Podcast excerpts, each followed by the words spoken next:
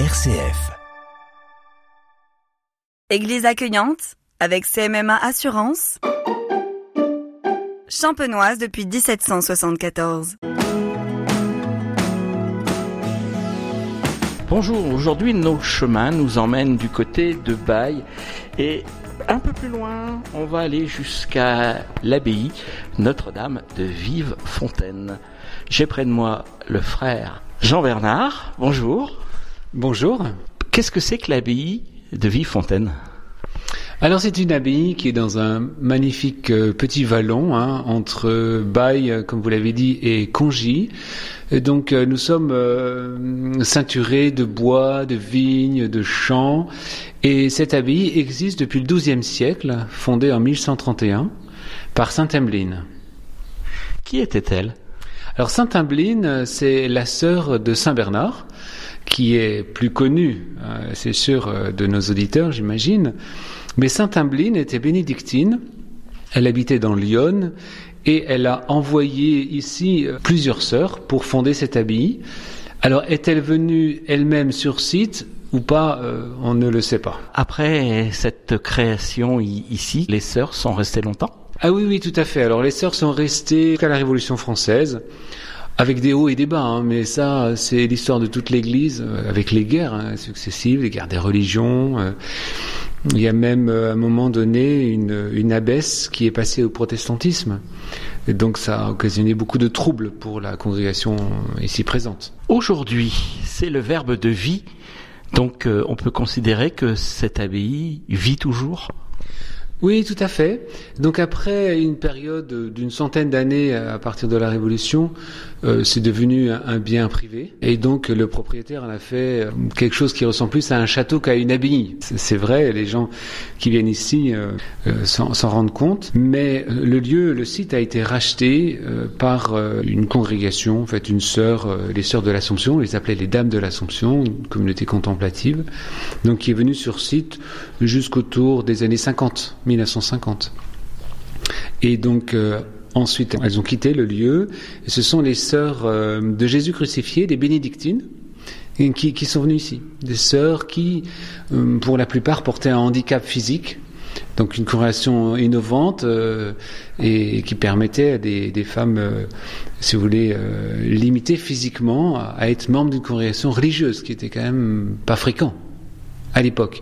Et nous-mêmes, communauté du Verbe de Vie, euh, nous nous sommes euh, installés ici en 1990. Et depuis 1990, comment vous faites vivre ce lieu? Nous sommes arrivés en fait en 1990 à quatre. Donc, je n'étais pas présent euh, parmi ces quatre-là, mais les quatre premiers, si vous voulez, ont, pris en main cette maison mais les sœurs euh, qui nous ont précédés ont été remarquables de gentillesse.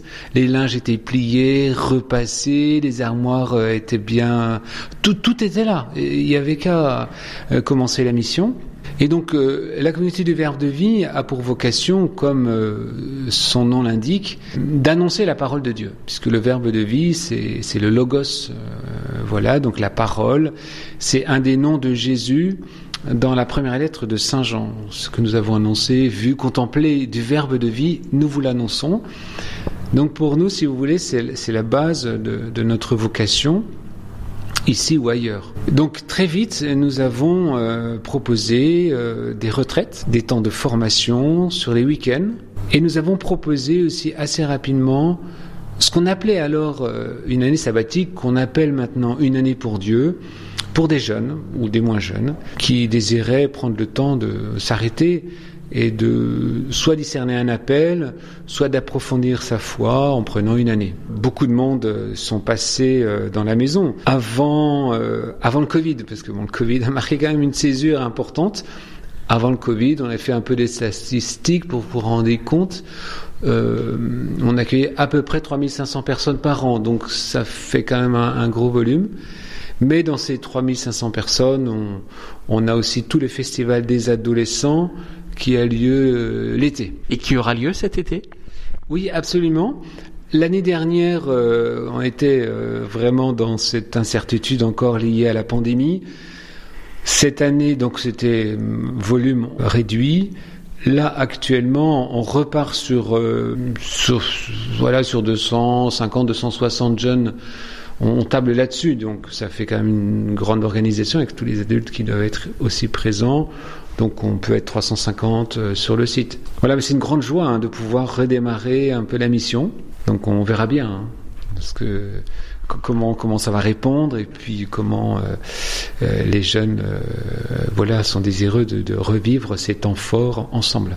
Il y a une chapelle un peu particulière aussi ici. Oui, alors tout à fait. Alors c'est la chapelle euh, Notre-Dame de Villefontaine. Donc cette chapelle, euh, c'est une chapelle euh, qui a été nécessaire à plus d'un titre. Le premier, c'est que notre chapelle avant était située au deuxième étage de l'abbaye et ne répondait plus aux normes de sécurité incendie, évacuation des personnes.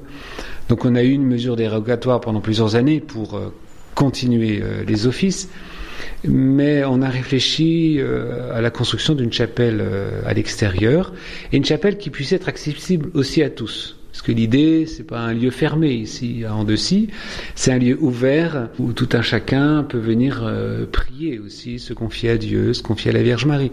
Pour nous, ça, ça nous tient vraiment à cœur. Et donc on a construit cette chapelle qui est une chapelle en bois. Donc c'est une structure légère qui ne nécessitait pas de fondation importante. Et donc les coûts aussi ont été euh, maîtrisés, réduits par rapport à une structure en pierre. Alors, tout le site est en pierre, on est d'accord. Euh, le bâtiment principal, qui est un bâtiment du XVIIIe siècle, c'est une structure pierre. Mais on a voulu, euh, donc, pour des raisons aussi financières, mais aussi, je veux dire, aussi agréables, et voilà, de faire quelque chose en bois. Et aussi HQE. Oui, voilà, c'est ça. Alors HQE, c'est haute qualité environnementale. Effectivement, donc c'est une, chapelle dite bioclimatique. Donc euh, elle répond, euh, si vous voulez, aux, besoins euh, d'économie d'énergie dont on a tous besoin aujourd'hui encore davantage. Ben, elle est très très bien isolée et c'est une chapelle bioclimatique dans ce sens que la, chaleur entrante dans, dans, la chapelle est maîtrisée par un avant-toit. Donc vu la course du soleil, si vous voulez en été, le soleil passe haut dans le ciel, hein, et donc elle ne vient pas surchauffer la chapelle. Par contre, euh, la course du soleil en hiver est, plus euh, basse, et là, les, rayons du soleil euh, rentrent dans la chapelle et la réchauffent. C'est un peu le principe du bioclimatique. Après, bon, l'isolation est très très bonne évidemment aussi. On a une ventilation double flux, donc si vous voulez, quand il y a besoin d'un apport d'air, en hiver, euh, cet air extérieur réchauffé dans des centrales par l'air qui est expulsé. On récupère l'énergie en partie comme ça. Et puis vous avez également un pigeonnier qui mérite euh, qu'on jette un œil. Oui, alors tout à fait. Alors ça, c'est absolument extraordinaire. Euh, comme dit le parrain de ce pigeonnier, Daniel Rondeau, c'est un, point fixe dans, le paysage local. C'est un, un élément patrimonial important. Alors, c'est un pigeonnier qui date fin 16e, début 17e, on ne sait pas trop. On a une vieille gravure qu'on a, ou plutôt une peinture, et donc euh, où on le voit entier, hein, parce que on n'a pas de photo euh, de ce pigeonnier. Euh, enfin, on a une photo, si on a une photo ancienne, mais de loin, et on ne le voit pas vraiment de près.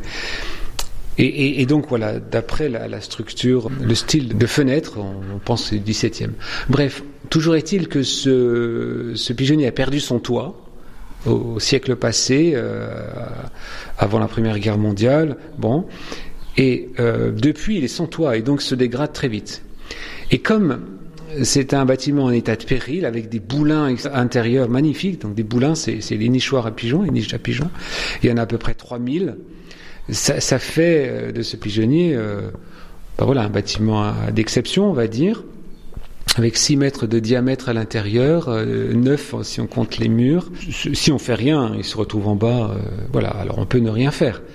Mais l'idée a été quand même de, solliciter la mission Berne, la Fondation du patrimoine, qui a pris à cœur vraiment la restauration de ce pigeonnier. C'est un gros projet, hein. c'est sûr. C'est des coûts euh, considérables à mon niveau. Je me dis waouh, euh, pourquoi financer un bâtiment euh, à ce prix-là? On est à 500 000 euros, mais finalement, vous savez, il y a tous les plans de relance pour l'économie locale et, et l'idée, c'est vraiment ce, ce, que met en avant la Fondation du patrimoine c'est que tout don versé à, la Fondation du patrimoine, il y a eu une enquête de fait, là, 1 euro versé, c'est 21 euros de retombées économiques locales. donc l'idée, c'est de faire travailler aussi des gens, des maçons, euh, des charpentiers, euh, des couvreurs, des métiers qui sont difficilement délocalisables, et donc derrière de faire vivre des familles. Euh, la communauté du Verbe n'a pas d'argent pour ça, si vous voulez. Donc, euh, euh, c'est la mission Berne qui a donné 242 000 euros quand même. ce qui est pas rien, c'est quasiment la moitié. Et puis des subventions, aide aussi à la restauration. On sollicite aussi des fondations. Donc on n'a pas réuni les fonds. Donc c'est sûr, on n'enclenchera pas au jour d'aujourd'hui les travaux, parce qu'il y a quand même un risque hein, financier, donc il y a quand même un calcul de risque à, à prendre en considération. Donc euh, dès que les fonds seront réunis, euh, bon, on verra avec personne, mécène, ça, pour enclencher les travaux. Ici, on est donc à l'abbaye Notre-Dame de Vivefontaine, vous le lisiez tout à l'heure, donc euh, il y a une messe régulière? Oui, tout à fait. Toutes nos messes et tous nos offices sont ouverts au public. Euh, donc on célèbre la messe tous les jours hein, à l'abbaye, comme les moines si vous voulez, hein, même si on n'est pas stricto sensu moine. Mais la messe, par exemple, le dimanche, est à 11h30 de manière très régulière, sauf l'été où on a des missions. Donc euh, on est à droite et à gauche, donc on n'assure pas forcément des célébrations ici à, Andecy. Par contre, dans le courant de l'année, voilà, il y a la messe. Alors on a les horaires affichés, euh, ils sont visibles aussi sur notre site. Et puis, comme les communautés religieuses, alors nous on chante en polyphonie, on chante à quatre voix et on chante tous nos offices. Et donc on chante les laudes, on chante les vêpres, essentiellement quoi. Il y a des horaires en particulier à respecter? Euh, pour les horaires, alors oui, les loads euh, sont habituellement à 7h30, voilà, sauf euh, le dimanche, c'est 8h. Et puis le soir, les vêpres, habituellement après l'adoration. On a une adoration, donc adoration du Saint-Sacrement à 18h, suivi des vêpres à 19h.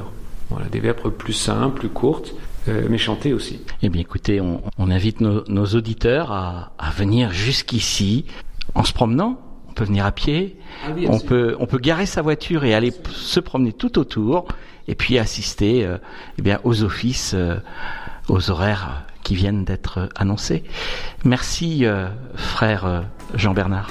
Merci à vous et puis bonne mission.